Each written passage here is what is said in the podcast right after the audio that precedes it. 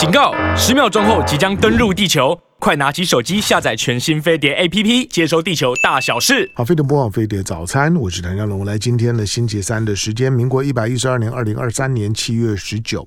好，那上一次呢，当我访问了黄文波，黄黄文波把他黄渤老了，你知道吗？哎，真老了。黄渤老了，但是他把他的毕生的精华呢，都都写在这本书里面。这本书呢，叫《品牌大学问》。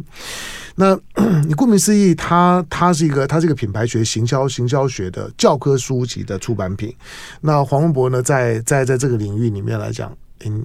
几几十年，快四四十年对不其实超过四十年了，超过四十年。你你光看我的外表，你会吓一跳。就老了。这个家伙怎么可能他妈做了四十年？对，是老。最多做二十年吧，对不对？现在没有直播了，大家看不到。不要听肖龙乱讲了，我哪有老？我年轻到不行啊，你知道吗？但是我真的是做了四十，超过四十年了。其实我已经领劳退了。真真的吗？我真的领劳退了。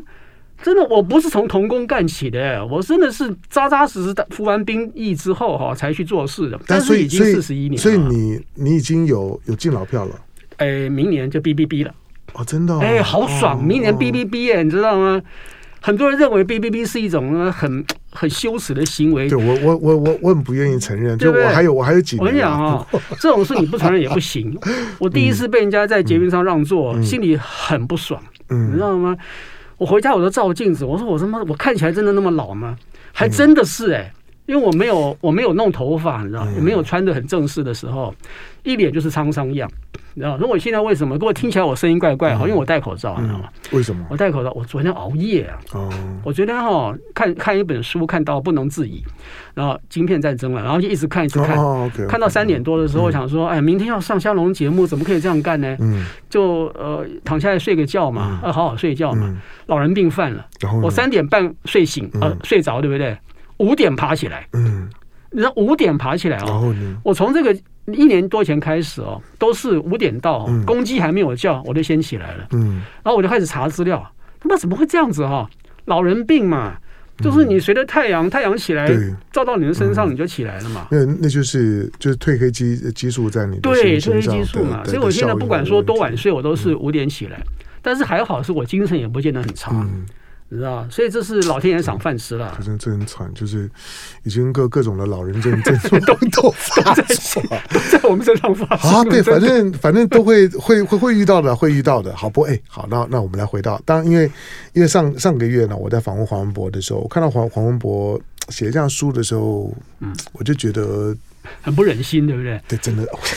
是不是？其实其实就就这个词。所以一个人混到这样子，要把毕生的所得哈，对，用书来换一点版税来过日子，怎么会混到这个地步？我就我就我就觉得，我第一个感觉，对你刚你刚那个那个用了，就是我就觉得心里面就觉得有点心不忍，就不忍，就是啊，好歹老朋友认认认认识几几十年了，怎么会怎么到这个地步，就到这这一步呢？对啊，就已经你知道，一个人要把他自己的毕生精华都写下来，对，有几种可能性了，一种可能性是哦，退出江湖，洗手不干，没有错。就就就是要要向要向自己的世界要告别，对对，那个告告别的动作才会把毕生。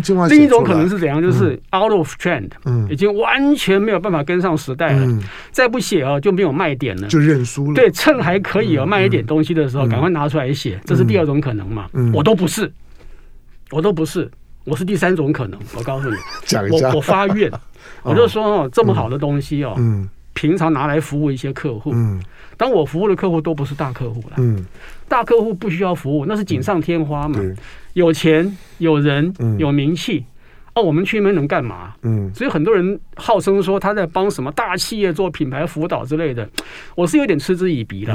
他不需要你辅导啊，我们锦上添花而已嘛。我专门服务台湾的中小企业，嗯，还有小微企业、微型企业，那种企业讲出来啊，名字你都不知道的。嗯，可是啊，那个成功率啊，其实也还好啦，没有到说很高啦。但是你就觉得说自己手上那几把刀，你知道吗？拔出来之后还是没生锈，嗯，还可以跟人家砍杀一阵子啊。那如果说之后再去写的时候，会面临一个很大的问题，没有动力了，你知道吗？嗯，我们这个年纪哦。虽然说我过去几年呢，每每一次都都在这个脸书上写长文案，嗯啊，我的脸书文章啊，都发那种两三千字的长文，嗯，然后每一次发完之后，我就看谁最快按赞，就不是好朋友，你知道吗？表示你没看吧？就没看嘛，对不对？那个要花十分钟看的。幸好我我没有用脸书，我一发出去你就按赞，那就你不是好朋友，你没看嘛，对不对？我敷衍你，而且敷衍嘛。我训练自己写长文案呢，就希望说能够累积这个写的动力哈，让我可以在退休的时候把这本书写出来。嗯，因为这本书里的东西啊，我我我说真的啦，我我我姓黄不姓王了。嗯，可是老王卖瓜还是要自卖自夸一下啦。嗯，真的很扎实。好，但因为。文博在在在品牌在公公关的这个领域，广告啊、创意啊，就是说这么长的时间，对，好，那把自己的毕生的精华呢写写下来，就是无非呢就希望，就是让让大家让大家读的时候，我我说他是教科书级的，对，那为为什么要让要让黄文博要让作者呢自己来讲？我说如果没有一个。没有没有作者的诠释导读啊，这种书读起来都很硬，很辛苦，对，很辛苦。对，我我记得这本书给了呃一位教授级的哈，现在也是企业界的大佬，嗯，他是这个产学两栖的，很厉害哦。他本身的知识程度很高，他一开始看的时候呢，他就马上跟我说，他说这本书我可能要花两年才能把它看完。嗯，我说两年也太久了吧？你那么忙吗？嗯，他说不是，因为他是一个做学问的人。他发现里面很多东西哦，他不能就这样子往下看了，嗯，他必须要看一段时间，停下来，嗯，思考一下，嗯，跟他现在公司的事情啊连在一起，印证一下，嗯，他说要花两年时间，我觉得他这个是对我的一个很大的一个称赞，你知道吗？很多书你看了一个晚上看完嘛，嗯，对不对？一两百页嘛，看完之后这个书能干嘛用？嗯，大概丢掉也觉得好像有辱斯文嘛，嗯，对不对？可是不丢占空间嘛，压压泡面啊，哎，压泡面，对，压泡面、压门这些东西，或是打蚊子，最好干嘛哈？那他这么讲，我就觉得说，是以前打蟑螂的时候，打蟑螂那个那个打到那个哦，我们不能这样讲，这样讲人家都吃不下饭了啊。嗯，其实说真的哈，我这本书能够被他这样讲，我觉得与有荣焉了，因为表示说它的内容是扎实的，所以读者买这本书要有心理准备了，嗯，不要想在一个礼拜内把它看完，嗯。你真的要花蛮长时间慢慢看。好，因为因为你在你在谈的这个领域或者你的专业领域，我很诚实的讲，是本人不懂。你客气了，香龙。我不止不懂，而而且最重要是我没有一些系统性的思考。嗯，那我觉得我当我说它是教科书级的，就是意思就是说。它是有系统性的，对，这是真的。有系统性的东西呢，才值得我开讲座呢，去介绍给大家。好，那这本书呢叫做《品牌大学问》，那作作者呢是黄文博，天下呢出版。那我我就我我就跟我就主动的冒昧就跟黄文博说呢，那我文博，那你可以帮我开开几堂课，开几堂课呢，让大家呢就算没有没有没有那个那个体力精力把把书都消化的很好，或者。你可能呢，甚至甚至于呢，也也不见得有能力去把这人看懂。但是你就你就听听完了之后呢，你对，因为未来经营品牌可能是每个人的事情。对，比如说我我在进广告，广告回头回头之后呢，我第一个就和黄文博说，嗯，黄文博如果是个品牌，黄文博当然是个品品牌。那你要如何去包包装这个这品牌？嗯，未来个人在一个自媒体的时代，对，人就是品牌。呃，你是被强迫做品牌的，对每个人，你对你只要哈、哦嗯、当一个呃自媒体的这个拥有者，嗯，嗯。不管你的团队有多少人，嗯，不管你多低调哈，呃，甚至于只是 podcaster 哦、呃，只是出声音而已哈，对，不好意思，你就是品牌。对，对。我要讲说，当你今天你只要在任何的社群网络上在活动，不管你用的是 Facebook，你开了 Twitter，或者你今天呢，今天你在抖音或者什么。Anyway，你只要在在所谓的这些的社群软体上面，你有了账号。你多多少少你都会希望，因为社群软体它一定会设定一个会去吸引的，就是说你的粉粉丝量够的时候，流量够的时候呢，就会有广告。对，有广告你就会有收益。对，那有许多人把自己打造成网红呢，一定是从这一步开始。对，因此当你开始有了账号的时候呢，你就开始面对到你的自我包装的问题。对，那每个人都是一个品牌，但是品牌也很容易被摧毁。比如最近的 Me Too 运运动，嗯嗯，沾到的就挂。对，一定沾沾到的就挂。对，那因此你在经营品牌的时候，它有很多的面向。对，当然最初步就是如何让人家认识你这个品牌，而且把品牌的定位呢，定位让人家觉得觉得喜欢，或者说对这方面有需求人来讲呢，看到这个定位的时候呢，会心动。对，好。我进广告，回头回头之后开始让呢黄文博呢开始有系统的呢为大家呢上了品牌学的课程，让大家呢开始知道呢如何经经营自己。特别我刚刚讲就是说，你不要把品牌想象成商品。嗯，这个时代每个人都是商品。嗯，不管呢你是在一个群体，在一个班级里面，在一个办公室里面，或者在一个网络。要让自己成为一个流量明星的过程当中，如何去把自己的品牌包装自己成为一个品牌？人就是品牌，唐湘龙是这品牌，黄文博士这是品牌。某些方面来讲，可能还是一个不小的品牌。这个品牌本身，它除了换算成影响力，换算成金钱。换算成你的人生的目标、理理想都在里头，那你要怎么做？进广告，回头聊。好，飞碟模仿飞碟早餐，我是梁家龙。来，从今天开始呢，那每个月呢，我会请了黄文博，那来为大大家呢上行销品牌的课程。那呃，这这本书呢，品牌大学问，打造呢。打造呢创品牌、养品牌、管品牌的实战力，能够赢得呢超额的品牌红利。作者是黄文博。那这本书呢，天下出版。呃，你你大概你看新闻，你也你也知道，全世界的一些一些知名的企业，它有一个品牌价值。那个、那个、那个、那个品牌品牌价值，你以为很抽象不很具体，比如说可口可可乐，比如说 Apple，你光看到那个 logo logo，你只要看到可口可乐，你看到那个 Apple 的 logo，你就知道它代表的在你心里面所产生的那个，就是说对它的信任度跟喜好度哦，那个价值连连成。对，湘龙谈这个哈，它是有一个估价的公方程式，嗯。啊。然后它估出来之后，就是它的呃 value 啊，就是等于多少钱的意思了啊，用美金来估算嘛。那其实另外品牌还有两个另外的价值啊，一个是叫做溢价的效果，品牌溢价，就是你买 A 品牌跟 B 品牌，为什么 A 品牌比较贵一点？嗯，那代表的可能是精致、某种文化，甚至某种信仰，或是你对它的创办人的一种喜欢，它的卖价可以高过 A、B 品牌同样的产品十。二十八、三十八这样的溢价。第三个是外溢效果，嗯，就是从从这个品牌外溢到其他地方去。比方说，产品品牌很棒，会救了这个企业品牌，嗯，哦，或是这个产这个企业出的 A 品牌很棒，嗯，会让它出的新的新新的 B 品牌连带的哈，在上市的时候很顺利，嗯，啊，这是外溢效果。所以除了品牌的估值之外，还有一个就是溢价效果跟外溢效果。所以品牌是行销里面少见哦，它的这个附加功能非常多的一种学问。嗯，好，那我们我们的我们的品牌品牌课呢，我们先来先来谈品牌印象。哎，很好基本构成元素。好，那其实品牌它就是，当然它它有它其他很核心的部分，但大部分人在认识品牌的时候，那个那个 logo 出现在你面前的时候呢，你的印象形成了，嗯、而且成为固着性。那个固着性背后呢，就是一个很复杂的新心理运作的过程。对，刚刚肖龙谈这谈这个很好哈，就是我这样讲哈，你看到这个名字，你看到这个呃 logo，嗯，比方说你你你看到了唐香龙这三个字，嗯，你的脑袋会帮你唤醒啊，存在脑筋里面的破碎的零碎的对唐香龙这三个字的印象，没有错，而不是 total 形象哦，不是哦，哦，其实人的脑袋是很特殊的运作工具哦，嗯。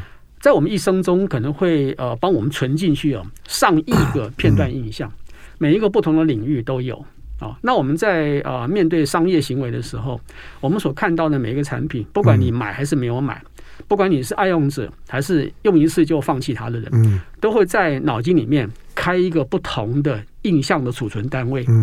这个印象的储存单位有些是你知道的，有些是你不知道的。那在你下一次要消费的时候呢，这些零零碎碎的印象啊，或正或负的印象，就会被大脑唤醒，去影响你对于购买决策的那个结论啊是什么？所以其实我们在研究品牌的时候啊，跟一般人不一样，是说一般人就直接讲品牌形象。嗯，即便是一个新产品哦，一个新出来的一个网红，他也是说我要追求的形象是什么？嗯，这个非常错误哦。其实从底层逻辑来看的话呢。你如果要把形象形成出来，你必须要从印象去着手才行。嗯，印象是最基本、最基本的构成元素啊。你一个新的 YouTuber 出 YouTuber 出来，你一个新的产品出来，凭什么让我去肯定你的品牌形象？嗯，我也没接触过，我也没收集太多口碑啊，我在网络上也找不到太多的讯息，我怎么可能对你有形象呢？嗯，有些人会说有啊，他的 logo 做的很漂亮啊，他的品牌故事说的很好啊，他有呃宣达它的呃核心价值，嗯，DNA 啊，品牌的这个愿景都有宣扬啊，嗯，那些东西是属于锦上添花的东西。它对你对你的购买决策不会影不会有直接的影响，嗯啊，你买的是产品，你要考虑的是价格跟产品获得之间的差异性。很少人会因为看了这个企业对这个新产品的品牌愿景的叙述，嗯，或者是品牌基因的叙述而去买或不买这个产品吧？没错吧？嗯哦，所以可见那些东西哦是被夸大了，它的功能不是没有了，嗯，是你到了一个程度之后，你再把它打出来。啊，比方说台积电在刚开始筚路蓝缕的时候，嗯，香龙讲愿景干嘛？嗯，没有意义嘛，听不懂。对，如果那个时候那个时候就是说我要当护国神山，谁相信你啊？嗯、台积电努力了这么多年之后呢，他现在再来讲愿景，再来讲他的核心价值，有说服力，对不对？嗯，一样的嘛，人也是一样嘛。如果你今天是一个刚刚想要做自品牌的人啊，你就开始讲说我的愿景是如何如何，我的核心价值怎么样怎么样，我这个人有一个故事在我的背后，人家听了之后没感觉的。他要接触你的内容之后，听你讲了之后，看你的表现之后，过了一段时间，他把这些零碎印象哦放在这个人的脑海的那个格子里面，我我叫做账户了，哦，印象储存账户了，存久之后呢，拿出来用才能用嘛。我们平常人存钱也是一样嘛，一下存十块、一百块、五十块，这些钱拿出来用不好用嘛，零散的钱嘛。存一段时间之后，一看到账户里面，哎，一万两万了，可以用了。嗯，哦，那要存很久的时间才行啊。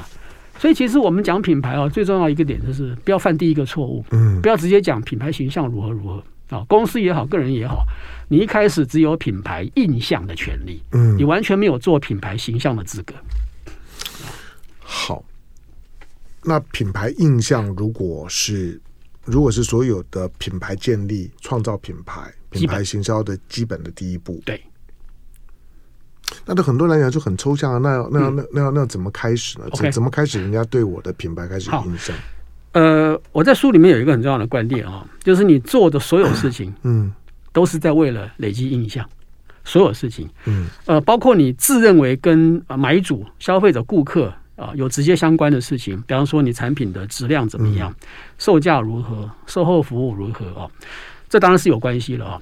即便是你认为无关的东西，比方说你这个企业哈，员工在外面的行为表现啊，你老板呢在媒体上受访的时候讲的话的内容，甚至于我家住在这个公司的旁边，嗯，这公司进进出出的人给我的感觉是什么，都会影响到对这个品牌最后的评价。啊，这些间接的东西呢，也会算账算在这个品牌上面哦，哦，都会算在这个上面哦。所以呢，所有做的事情都是印象的来源嘛，哦，不是只有你认为跟消费者有关的东西才是印象来源。也就是说，企业主我必须更小心的去控制自己的所有的事情。嗯，那也就是说，我们在做这个品牌管理的时候，一般都比较着重在行的上面嘛，哦，就是用过用广告啦，用公关啦，用网络广告，用传播啦，去影响别人对于外在的看法嘛。事实上，那个只能影响一小部分，而且我的看法是，哦，它的影响深度是不够的。真正影响够深的是直接的产品力。价格力、服务力，以及间接的，我刚刚所讲的，任何消费者所接触到跟这个品牌相关的所有零零碎碎、里里扣扣、无微不微的事情，都会跟这个品牌去算总账。嗯，因为它就是印象的意思啊。其实我们对呃任何一个产品都会留下一个印象的痕迹在脑袋里面。你不管用过跟没用过，是不是很奇怪？照说没有用过，应该没有那么多主观的印象嘛。可是即便是没有用过，你也听过吧？嗯，你也听别人讲讲过吧？你也偶尔在电视上看到一下下嘛，不管是正正的、正的跟负的嘛，哦，都一样哦。所以这些东西全部会被大脑整理在你的那个小格子里面，嗯，哦，所以每一个小格子里面代表的就是印象的印记，嗯，哦，这个印记是抹不掉的，哦，它只会越堆越多，越堆越多。基本上哦，我在做呃印象研究的时候，我发现到说，印象分了四种，它的层次有四个层次啊。嗯第一个叫做片段的印象，嗯，哦，就是像像现在听众听到我在讲话，嗯，从我的声音、我的呃语言的表情、我的内容，他会去给我一些片段印象的储存在脑筋里面。嗯、哦，这个人大概是什么样的人，大概什么感觉的人，这片段印象。啊，第二个叫做深刻的印象。嗯啊，他如果听了几次之后，他发现这个人哎讲的内容看起来还是有一点点扎实的。嗯，这就留下了一个深刻印象。当然，深刻印象不容易了。像这么多的广播主持人里面哦。能够让听众留下深刻印象的，其实我觉得不到百分之一。嗯啊，香龙是难得的哈，能够让呃听众留下深刻印象的主持人。嗯，所以如果说有些主持人主持一阵子不主持了，对听众来讲他没有什么损失，嗯，没有怅然若失的感觉。今天如果发现香龙哦又迟到了，哦，塞车，那我那那问题大了。对，我我就被骂的非常惨。对，忽然间那个已经习惯听你声音的人哈，就会待在现场。我现在该怎么办？我应该转台呢，还是继续等待他来呢？嗯、哦，这就表示说你已经在这个听众心中留下了深刻的印象。嗯，这个深刻印象用英文讲就是 impressive impression。嗯，啊，英文讲说 I'm so impressive，我非常的印象深刻，就这个意思。嗯，但深刻印象不容易得到了。哦，待会举例子哦。第三种叫做什么？叫做刻板印象。嗯，我们就听过了嘛，刻板印象。可是，一般我们会把刻板印象当成是负面的来看。没有错。哦，就说啊，这个人呢，坏印象，就看起来就是一个匪类的人，没错，刻板印象很深。其实刻板印象是中性的名词，没错，也是有好的刻板印象。比方说，香龙在我心中的刻板印象就是一个论述能力超强，讲话会结巴，讲话结巴那个不在里面，讲话结巴那只是一种特色。那算是你的特色了，你知道？以前我们看广看广播主持人的，一定要求字正腔圆。当然，当然，对不对？像像像白银老师那种。对，我想那个时代，那时代过去了。对，那时代过。燕燕秋姐哈，她是啊，讲讲解不太礼貌哈。嗯。李艳秋她是跨在中间两个时代。你刚刚讲金银金呃白银他们那个年代的人，他们讲究的是字正腔圆，嗯，内容不重要，嗯，照稿念就好了。没错。那现在其实讲究的是什么？是。内容为王，嗯，哦，表达形式无所谓，嗯，所以很多年轻人主持节目，那个风格是很异类的，很跳痛的，没错。那燕秋他们刚好是卡在中间，他既要求字正腔圆，又要做到有所内容，所以我们对于这个每一个东西的印象的来源呢，我们会去做改变，嗯，我们会改变，有的刻板印象也会改变的，有时候好，有时候坏，啊，这是第三个刻板印象。第四个印象的最高阶是成见。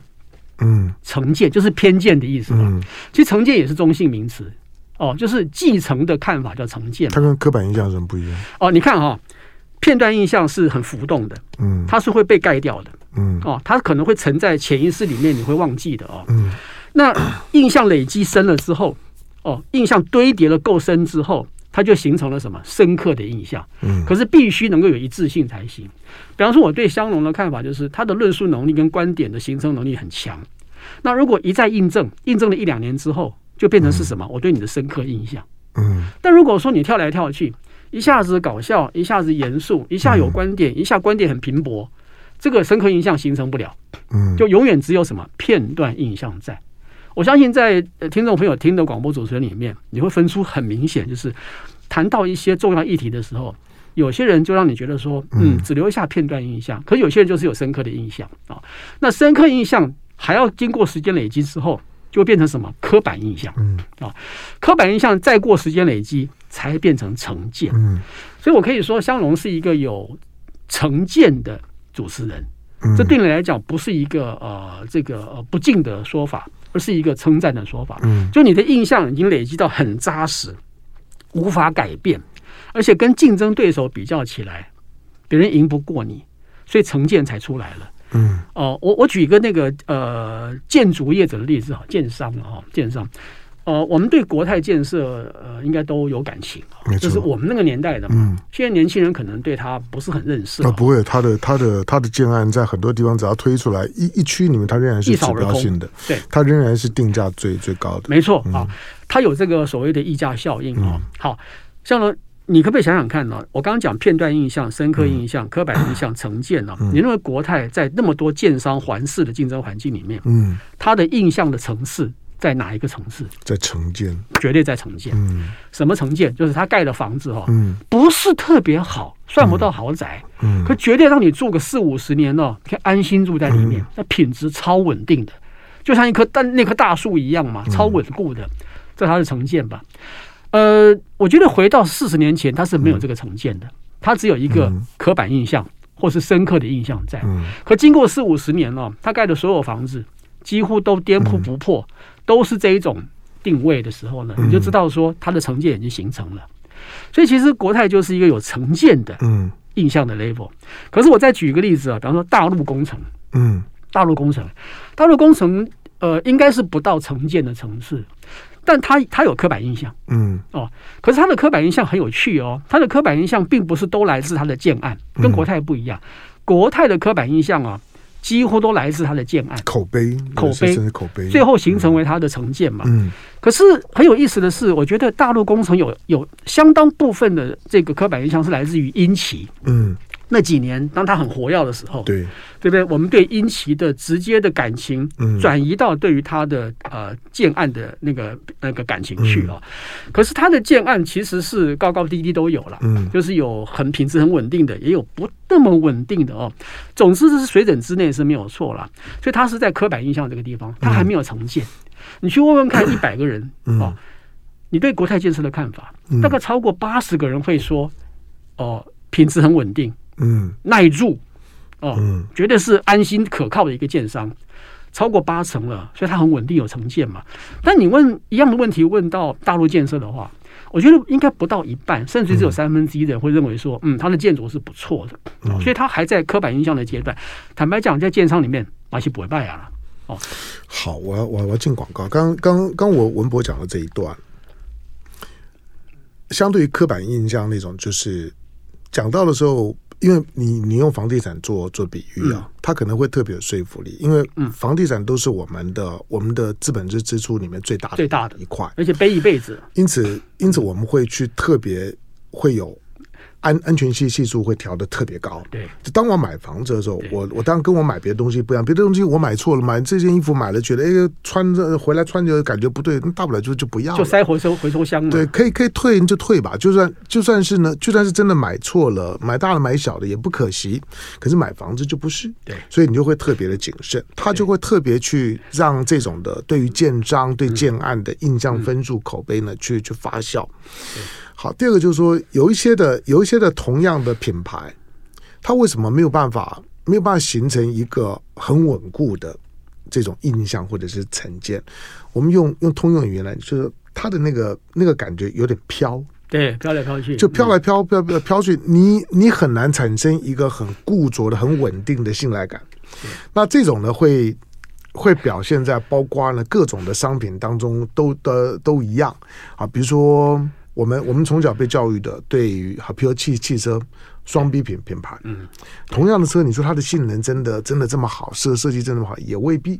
可是它的那个品牌，那个 logo 摆在那里，你开着它的车出门的心里面的那那种的，不见得是踏实，而是觉得走在路上的时候呢，尊荣感。我，我觉得，哎，我我觉得我喜欢看到我。路人或者是我的朋友的回回头率，就哎，他开的什么那种的感觉呢？那都是品牌的的效应，就像你现在看到的很多的网红，嗯。呃，你要小小心，就是因为在一个品牌经营跟一个行销的阶段，在网络的时代，它会变得特别的隐晦。就一般的、一般的受众在接收的那个印象跟讯息的时候呢，你其实不知道你已经你已经在一个广告打打击的范围之内，不是一个广告推到你的信箱里面，推到你的手机，塞到你的信箱里面这么的简单。这一点呢，你要基本的认识。来，在我们现场，黄文博来进广告，回头聊。好，欢迎到飞碟人不枉飞碟早餐，我是梁家龙。好，品牌。那有一些是很直接的，好，比如说干毛用丝丝，好吧，那这个这这是很直接的感冒丝丝，OK。但是有一些呢是很意识流的，嗯，那个意识流的是你看的时候呢，其实那个那个广告跟它产品几乎没没没关系。中心百货，对，那个像是那种意识流流式的。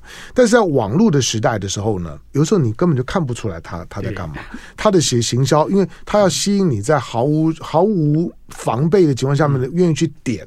的那个点的多动作，对，click 的动作呢是最重要的。所以呢，行销到了网络的时代，它到了一个新阶段。因此，对于品牌的经营来讲，那那个品牌塑造的手法，要形成了一个所谓的刻板印象，最后不管是成见或者是偏见，对的那个手法都不一样了。没错，呃，顺着肖龙讲的非常正确哦。就是在呃网络这么密集的一个年代哦，在这么多人都可以操控自媒体的年代，嗯、你要出头其实是不容易的哦。嗯、那怎么样去让你自己变成一个品牌呢？其实形象绝对只是个结果，它不是过程啊、哦。那你要靠印象的累积。我们刚刚讲到了嘛，就是呃能够提供片段印象。嗯这是自然的嘛，一定都可以提供片段印象啊。嗯、所有的人跟产品企业都在提供片段印象，不管你是自愿的跟非自愿都一样啊。嗯。可是要能够形成深刻印象是不容易的。嗯。你必须把它压在一个什么可控的范围之内。嗯。换言之，呃，这就提到了我在呃印象这个 label 里面最重要的一个观念，嗯、叫做印象管理。嗯。啊，我们只听过形象管理嘛，很少听过印象管理吧？其实印象管理才是最重要的。嗯。我举例还是回到香农身上来看哦。香农在面对每一个重大议题的时候，不管是政治的、经济的、国际的哦，你的论述跟观点都能保持一致的水准，这叫印象管理。你再你再多你再多多多讲一点，我觉得这这段讲的特。大家没看到香龙先生的表情，你知道吗？得意到不行。你再 再继续讲，再继续对对，再继续讲。对，所以如果你的论述能力哦是高高低低、起伏不定，就是你的在这方面的印象是非一致性的，抱歉，你很难形成。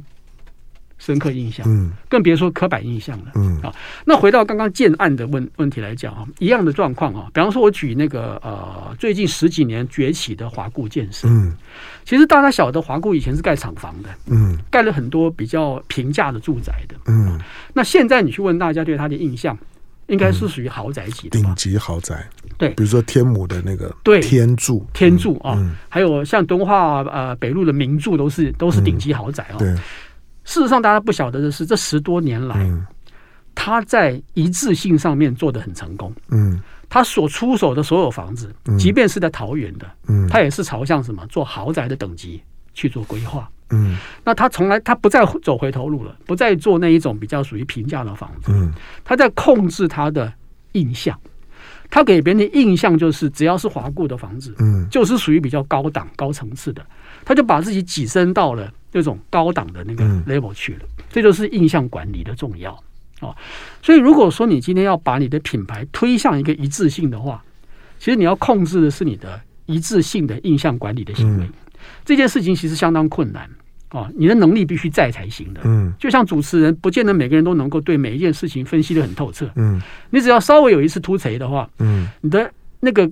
深刻印象啊，深刻印象啊，就崩掉了，嗯、就回到了零碎的片段印象去了哦，所以这个不容易的事情啊。嗯、事实上，这这四个 level 我再讲一次哦，一个是片段印象，嗯啊，一个是深刻印象，那往上累积之后变成是刻板印象，嗯，最后到成见去需要时间，嗯啊。可是网络的时代会给你一个机会。这个时间可以压缩到比较短的时间里面。嗯，像我最近几年在观察的一个比较成功的品牌，在短时间之内把它自己从这个片段印象拉到刻板印象去的，是一个餐厅吧，也是一个食物的品牌吧。嗯，刚开始接触到它是一个传奇，就是一个老板很年轻哦，很 fashion 的打扮，守着一间小店。里面只有四五个位置而已啊，嗯、可做的牛肉面、做的咖喱饭，听说是传奇等级的优。嗯，我就不禁怀疑，我说他能赚钱吗？嗯，他用这么好的食材熬的汤头，选的肉质，他一天能卖几碗出去啊？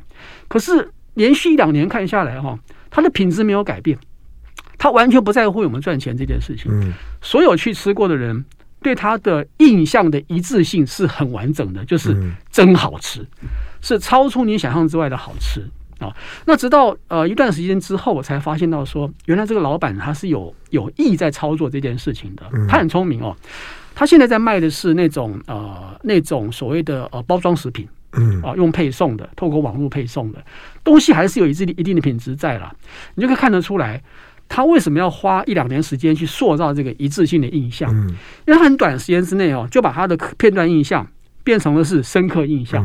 然后到了刻板印象去了，所以当他一旦推出他的包装食品之后，这刻板印象会帮他突破现在的竞争压力，嗯，很快就能找到一群呢消费者去买他的东西，嗯，这是我在目前这几年看来台湾呢，呃，小微企业里面操作非常成功的一个品牌的例子，嗯，所以可见只要你操作对，哦，你的品牌是不必等五年十年，嗯。也许一两年就会成功的。当然，你必须够小了，你够大是不可能做到这个地步了，因为你的竞争环境不一样嘛。哦，竞争态势跟呃压力都不一样嘛。哦，那关键就是在于一致性。哦，印象的一致性是非常重要的事情。嗯，好，但嗯，我我请黄文博呢开品牌学的课程，就是因为在一个网络的时代啊，品牌不再是属于企业家，对，或者说是一些的校园里面的气管管理层级 CEO 的事事情，嗯、它会是每个人的事事情。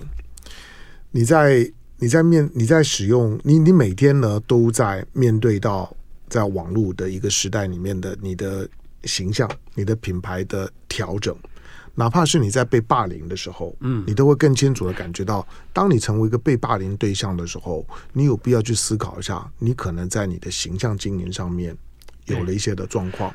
霸凌人当然是不对的。但是当你成为被霸凌者的时候，我要提醒就是说，有可能是你在形象定位上面有了一些的状况。对，而形象定位要回到最基本去看，嗯、形象本身只是一个最后的结果，嗯、它是抽象的哦。要看的是印象的来源，嗯，是不是你这个人塑造出来的印象就是一个有被霸凌的那种感觉的人，嗯，嗯你就有值得被人家霸凌的原因在里面嘛，嗯，所以你必须修改的不是形象。是修改你的印象来源，嗯、而且印象必须做到一致性才行。嗯，啊，所以今天很重要的是让各位知道，说印象不是只是单纯的印象而已，它分四个 level 来做。嗯、其实香龙你知道吗？还有一个隐藏版，嗯，还有第五个 level 怎么样？隐藏版，它其实是更重要的东西，嗯、但是我没有写在这个书里面，也许后面第二本再写也不一定哦。呃、嗯，这个东西叫做空白印象，嗯，blank image，空白印象。什么叫空白印象？就是在同一个竞争的 level 里面，你跟竞争者比起来，你缺少这个东西，叫做空白印象。你缺少这个东西，如果刚好这个东西是消费者在乎的，嗯，你当然不可能竞争过别人吧？这叫空白印象啊。呃，如果还有时间的话，容我举一个简单的例子。你说是现在大家最呃最热门的一个话题之一了，就是关于侯友谊的竞选的问题啊。其实从我的角度看，我从品牌跟印象角度来看侯友谊，会跟一般人看的不一样哦。就是侯友谊其实没有什么问题哦，嗯，他是用地方治理的经验塑造自己的形象，嗯，他是一个呃少话多做，嗯哦，低着头干实事不说空话的人嘛，嗯，香龙没有问题吧？嗯，我们要的是这种人吧？对，对不对？可是问题来了哈，就是。当他呃被提名为国民党的候选人之后，他出现了空白印象。嗯，为什么呢？因为你身为一个总统候选人，当你的竞争对手都针对两岸政策提出看法，都针对能源政策表态的时候呢，你不能不表态。嗯，可是那个时候，我们回头看一下侯友谊，他针对两岸政策跟能源政策的所有论述，嗯，几乎都是比较啊、呃、擦边球式的，嗯，都没有很清楚的论述。因为他身为一个新北市长的时候，他是可以避掉这些问题的，嗯，那是他的权利。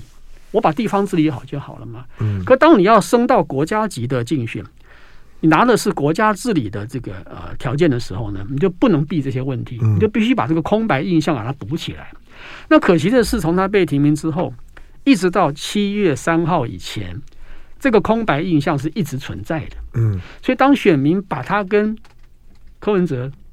跟赖清德做比较的时候，就马上发现到说，在这一块的印象他是空白的。即便即便侯友宜的一致印象是很强的哦，嗯哦，就是不多话，做实事，不是一个花言巧语型的政治人物嘛，哦，这个一致印象是有的，他是有他是有成见的，哎，小龙他是有成见的，照说是一个成功品牌才对嘛，嗯。可是很可惜是他忽略了，他不能跳过这个空白印象，嗯。因为你已经把自己升维了，对，嗯、你你把自己从地方治理升维到国家治理之后，嗯，你要升维去竞争的时候呢，你必须要把空白印象补起来，嗯，你不再是地方治理了。如果选县市长没有问题，你可以回避这些空白印象；嗯、选国家级的领导人的时候，你不能不把空白印象补起来，嗯。所以七月七月三号他在少康战情室的谈话哦，嗯、针对两岸政策的表态。